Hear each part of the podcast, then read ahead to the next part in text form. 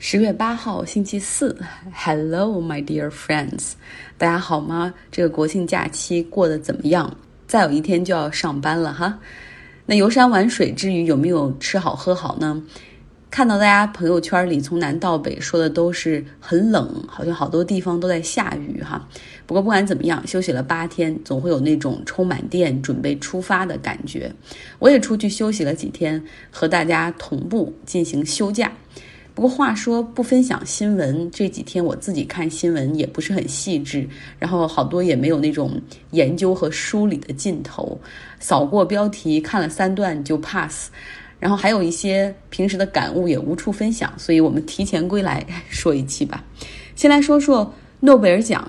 加州伯克利大学的教授，两个教授哈，分别和其他的这个学者一起获得了物理学奖和化学奖。一个是黑洞理论，另外一个是基因编辑 CRISPR-Cas。那我们学校也是特意举行了网络庆祝会，女校长 Chris 感谢两位教授做出的杰出贡献，同时还给他们送上了学校的一份礼物哈，诺贝尔奖得主的终身停车车位，这是在校园内的。像因为基因编辑而获奖的 Jennifer Donda，他就说了：“太好了，我在这个学校里教书十八年，终于可以把车停到校园里了。因为停车位有限嘛，就是大部分的教授啊什么都是把车得停到校园外的一些停车场和停车楼里面，要走到学校里。那么诺贝尔奖得主的停车位就在他们各自教学楼的门口，而且车位上会写着一个 NL，是诺贝尔的简写嘛。”然后有的时候上面还会写名字哈，那么车位也是学校对诺贝尔奖得主的唯一的奖励。那获奖者他们也还会是要像一样照常的给学生上课、做实验，也要照常的申报或者竞争课题经费等等。学校官方给出的解释是，诺贝尔奖是一种荣誉，不是利益，也不是用特权来显示的，所以给他们提供车位就当是一种对荣誉的致敬。那我们都知道，诺贝尔奖是一种滞后的认同。那看着现在在学术界、科学界，包括像经济学界，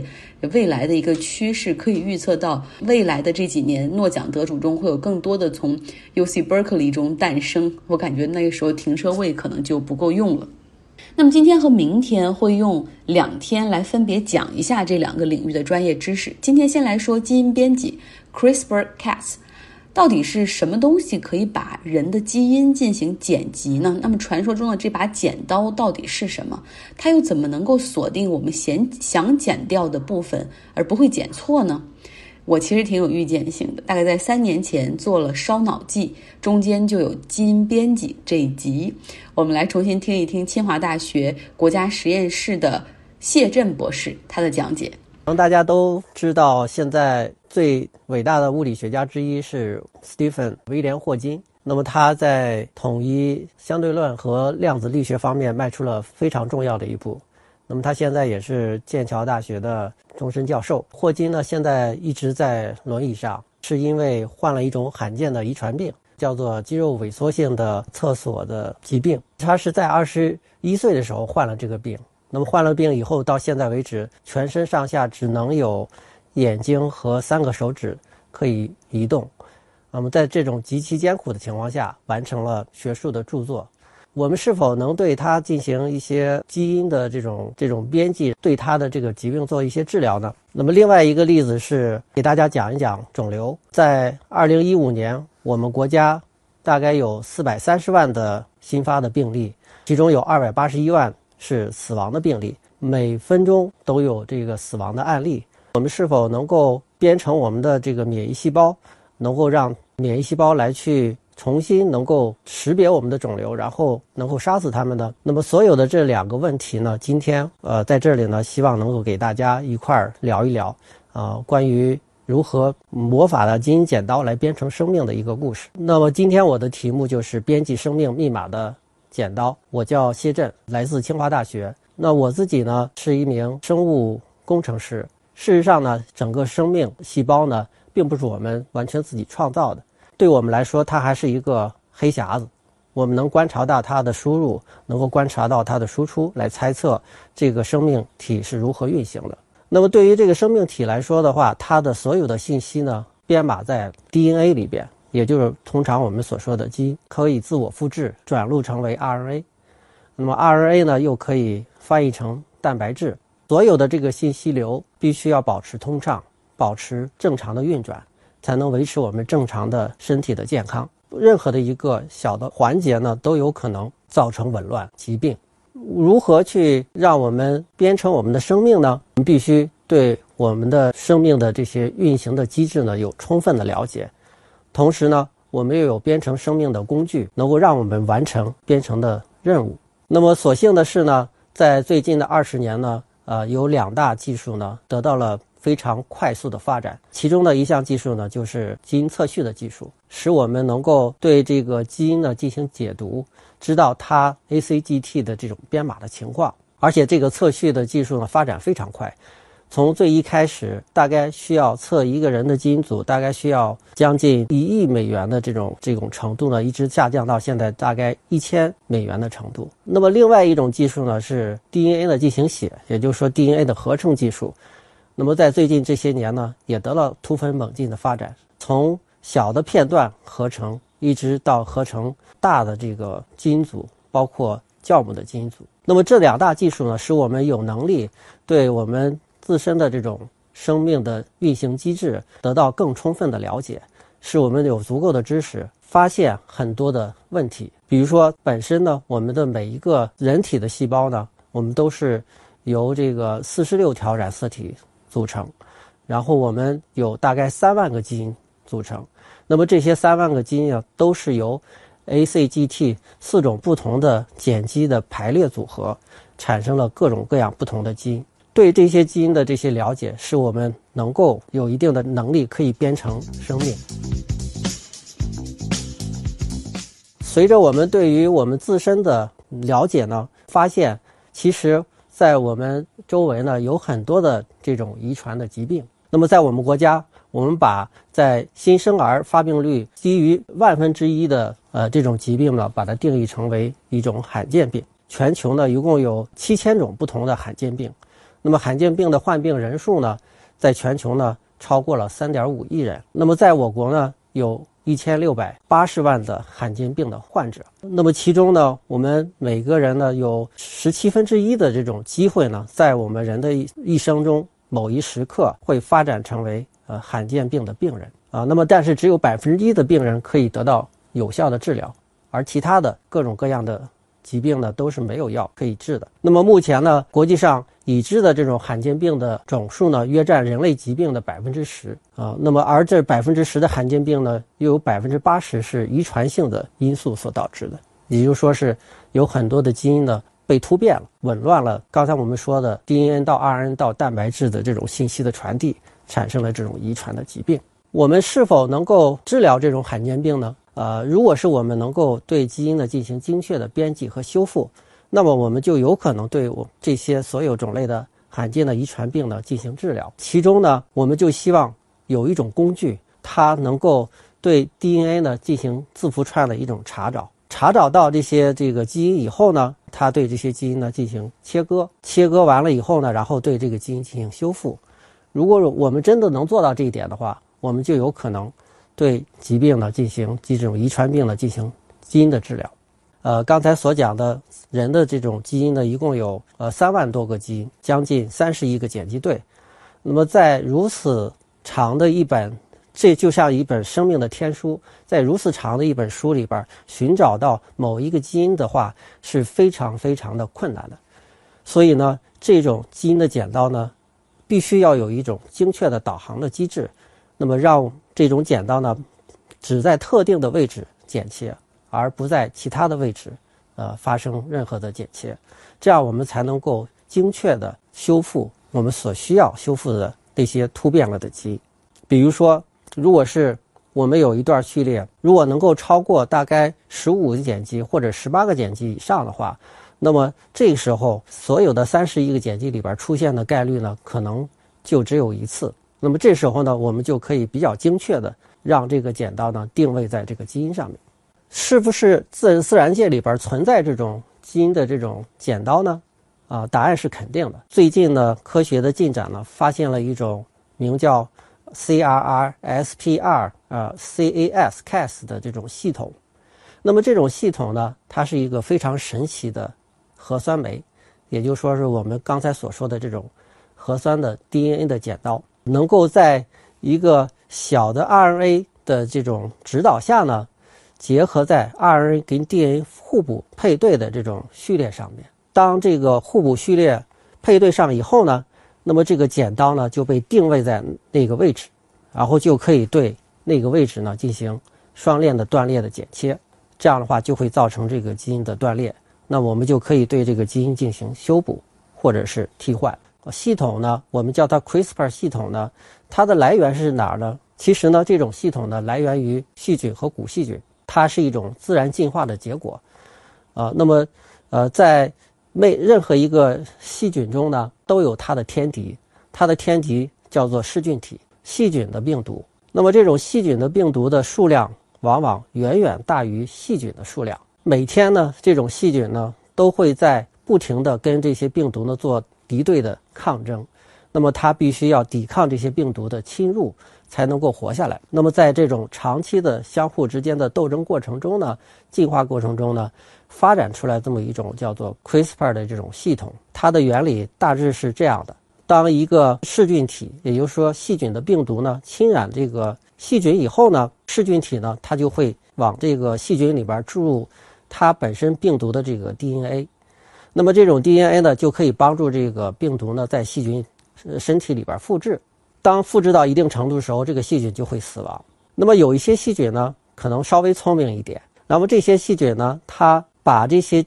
噬菌体的片段呢，DNA 的片段呢，截留下来，存在了它的这个身体里边，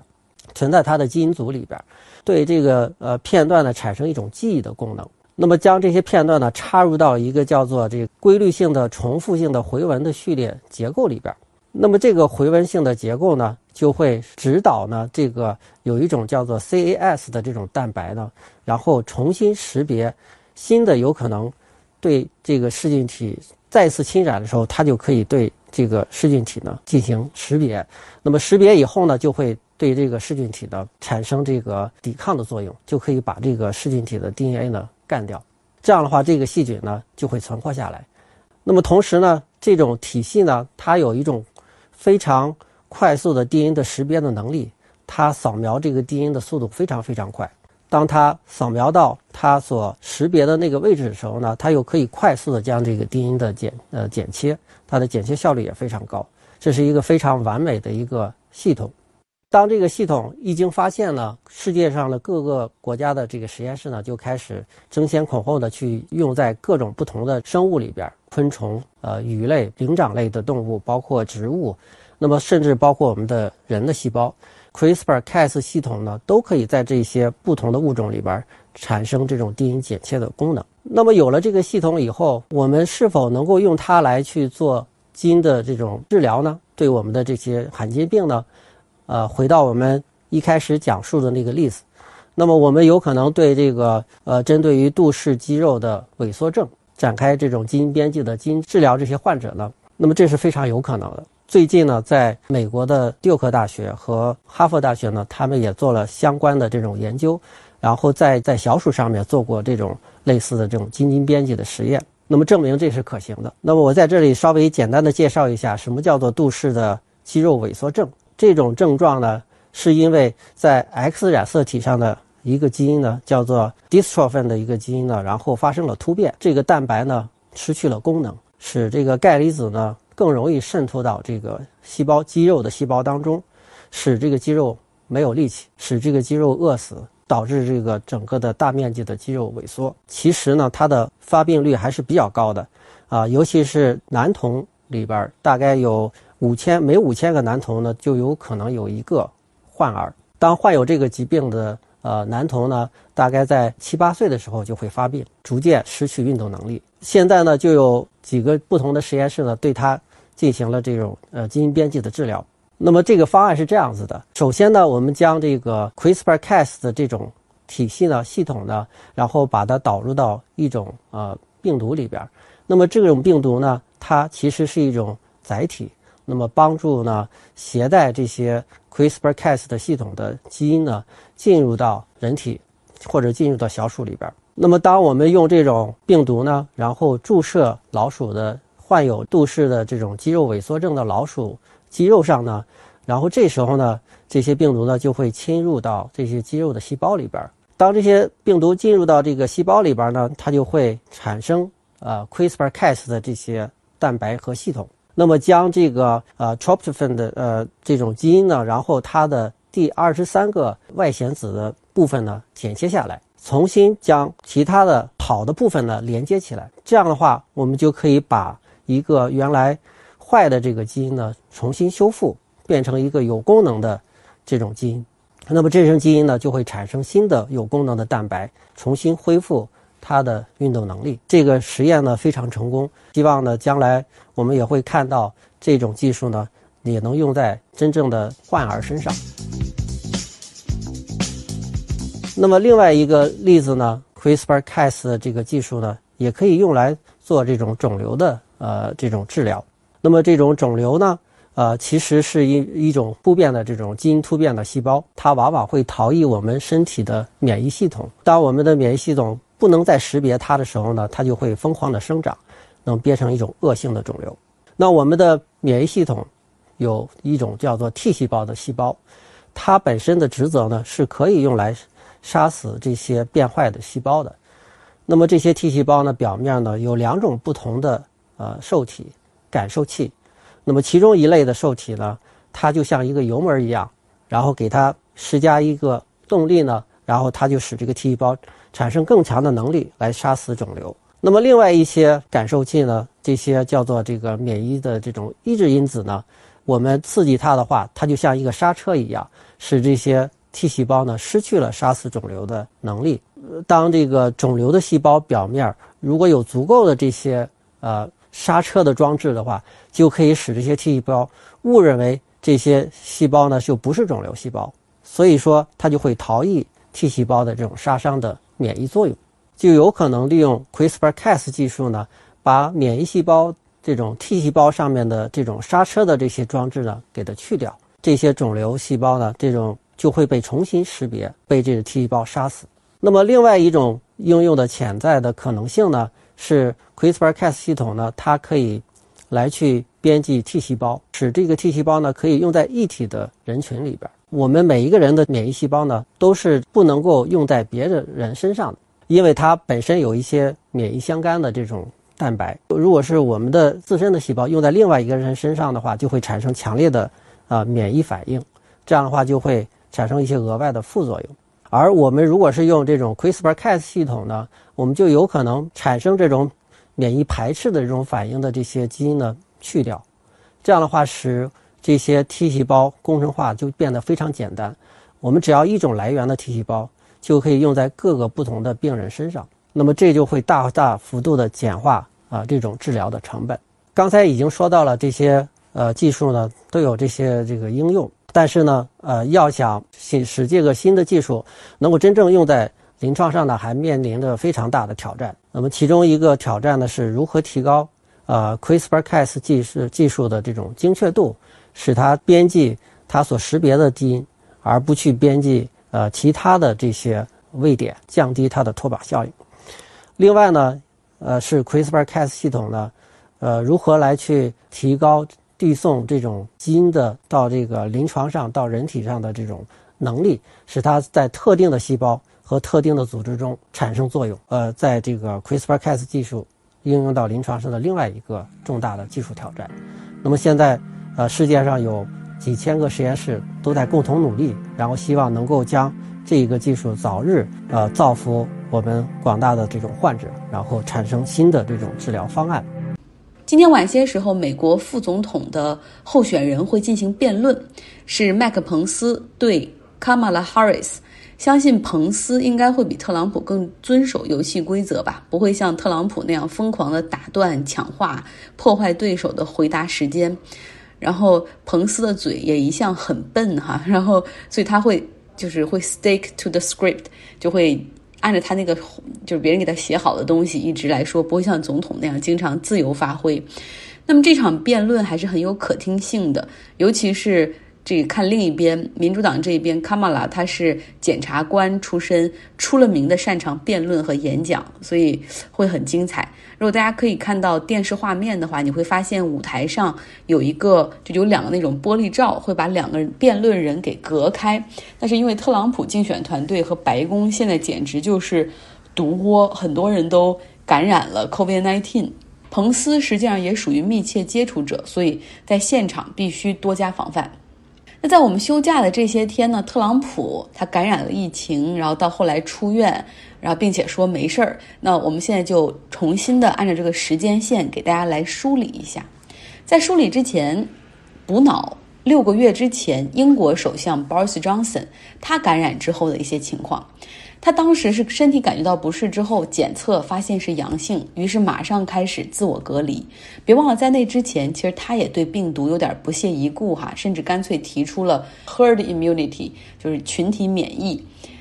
然后，但是呢，一旦感染之后，他马上重视起来，然后立刻远程办公。之后身体情况出现恶化之后，他被送往医院 ICU 里躺了几天。病情痊愈之后回家，他也是静养，然后隔离，直到最后完全没有传染性。他后来呢复出之后，还做专门做了一个视频去感谢和提醒大家，感谢所有医护人员对他的照顾以及他们在。第一线对抗疫情的辛苦，同时呢，向公众传出了一个信号，就是大家务必一定要重视 COVID-19，因为对抗这个疫情真的不容大意，这是前所未有的战役等等。那我们再来看看美国总统特朗普，在大概十多天前吧，他的总统活动上已经不再给嘉宾们检测 COVID-19 了，而且也不用戴口罩，像这要提名大法官。Barrett 的提名会上，大概有两百多人来到白宫，几乎没有人戴口罩。那场活动上，现在看来，包括圣母大学校长等十一个人感染了 COVID-19。那个照片我发到了微信公号张奥同学上，大家可以看一下现场的情况。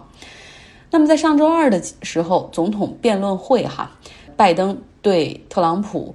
总统的家人他们是坐在前排，哪怕在。福克斯电视台的主持人小华莱士的提醒之下，这个包括伊万卡、Jared 等等所有人都拒绝戴口罩。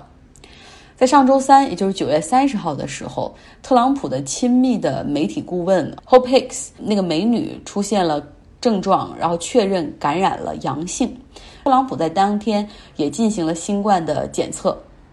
第二天，十月一号这一天，特朗普在明显知道自己可能已经感染的情况下，还是坚持前往新泽西高尔夫球场举行的两个筹款活动，一个是有富豪们参加的闭门会议，另外一个是两百多人的大规模的活动。那那场活动的主办人也是特朗普的铁粉好友 Chris Christie，他是感染了。在十月二号凌晨的时候，总统宣布哈，在凌晨一点的时候，他发推特说他和第一夫人 Melania 两个人都感染了，就但是说自己是轻症哈。不过后来这个白宫的医生也是接受采访的时候承认说，总统的症状并不是 mild，而是都出现了呼吸困难和三十九度的高烧等等，他的血氧含量也降到了百分之九十四以下。那低于百分之九十五都属于不正常的区间，于是总统还进行了输氧。那么鉴于这样的情况，最后这白宫里面的工作人员和医生都建议他，你一定要前往专业的医院进行治疗，因为你已经七十岁以上了，体重还这么大。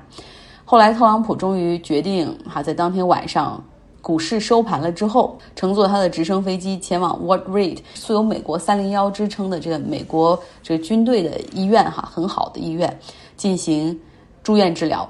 他住院之后呢，接受了八毫克的抗体疗法。那这个药很好，当然也很不是普通，根本不是普通人能够用得起的，大概三十三万美元左右。同时，就是一整层的这个医院里一整层都清都是清除给他专门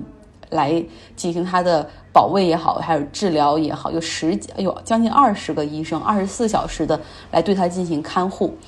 因为他毕竟七十岁以上了，二百斤以上的体重，同时还有点心脏病，哈，大家谁也不愿意让总统真的出现生命危险，哈，死在这个疫情上。到了十月三号的时候，他继续治疗，并且混合到了其他的药物，其中还包括了一种类固醇。这些药物的使用就说明，其实他病的不轻。在推特上，他还坚持说：“哦，I'm feeling so good，感觉好极了。”在十月四号星期日的时候，医生看过他，确实感觉好，他的这个血氧含量也在上升，然后他的情况也好转很多。但是希望他能够继续卧床休息，然后保持隔离的状态。但是他穿上西装录视频，就是说了：“啊，我学到很多，呃，最好的学习方式就是亲身经历。”连他的团队其实一开始都觉得他是不是会像 Boris Johnson 这样，就是以这个自己得病为契机，转变对病毒这种不屑一顾的态度，多一些同情心和温馨提示，然后他们也在这样引导他。然而，并没有。到了周日的当天下午，他坚持要乘车去到外面转上一圈，向他的支持者致敬。其实那个时候他最应该做的是隔离，因为他是感染者，他他出去坐这个车，特勤局的人和他的医生都有被他感染的风险，对吧？但是他就是坚持这样出去兜了一圈啊，挥手致敬，露了面。到了十月五号周一的时候，特朗普可能身体真的好了很多，发了十几条 Twitter，大概的意思就是不要怕 COVID-19，不要让它主导你的生活。啊，在特朗普政府的领导之下，我们研发出了最棒的药物。我现在比二十年前感觉还好。预告说他当天下午就要出院，到了晚上六点的时候他出院了。医生也表示说他已经脱离了危险，但是没有完全康复，所以回到白宫之后还要继续接受治疗和康复，还要有一定的康复期。